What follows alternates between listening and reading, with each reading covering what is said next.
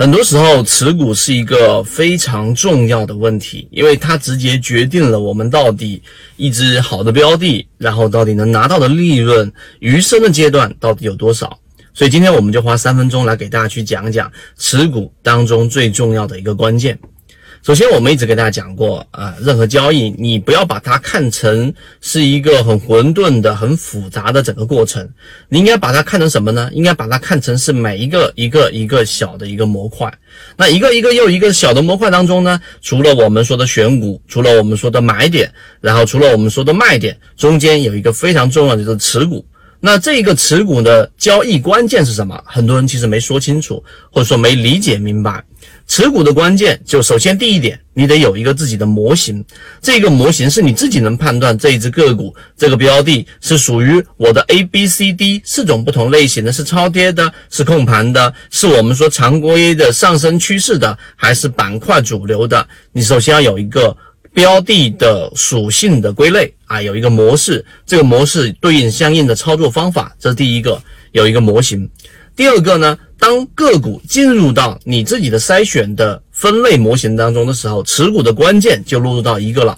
就是这一个标的到底是正常的运行还是非正常的运行，这一个是非常非常重要的一个关键。为什么我说它非常重要？最主要的原因是因为，当一只个股、当一个标的，它是属于正常的运动，那他就可以继续持股，那你就不会轻易的被一只好的标的给甩下马。那我们都遇到过很多了，像我们圈子提到的，像近期的是航洋股份，之前更早的水井坊、沪点股份这些仓庄股，很多人从中可能涨了百分之一百多，但是很多人从里面可能只拿到了我们所说的百分之五、百分之三、百分之十，甚至有些人在一只好的标的里面依旧亏钱，就是不会去判断正常还是非正常的这个上涨也好、下跌也好，它的状态是不是正常的，这是第二点。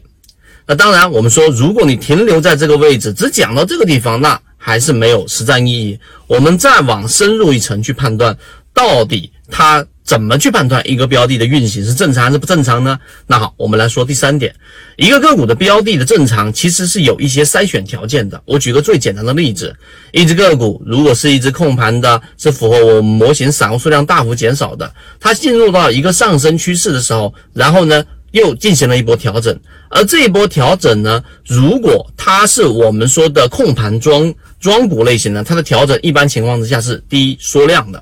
第二它调整的幅度不会特别大，往往都会在趋势线的这一个支撑，或者是在趋势线支撑破位，哪怕破位了三天左右都会进行一个修复，修复的周期会比较快，所以这是第二个正常类型的调整。那么第三，当它一旦修复起来的时候，那么伴随的是 MACD 继续的缠论量能的一个堆加，就它量能还是在增加的，在小级别上，所以这些判断依据都是认为它是正常的。那相反的是什么样的运动状态是非正常的呢？我们说过，控盘的庄股，它的上涨往往是属于缩量的，因为大部分筹码在主力的手中，所以它是缩量上涨。所以不正常的判断有几种，第一。就是它在高位的时候突然间的放量，然后这个放量呢，无论是上涨还是下跌，那么你都随时要考虑卖股票了。这是第一点。第二个，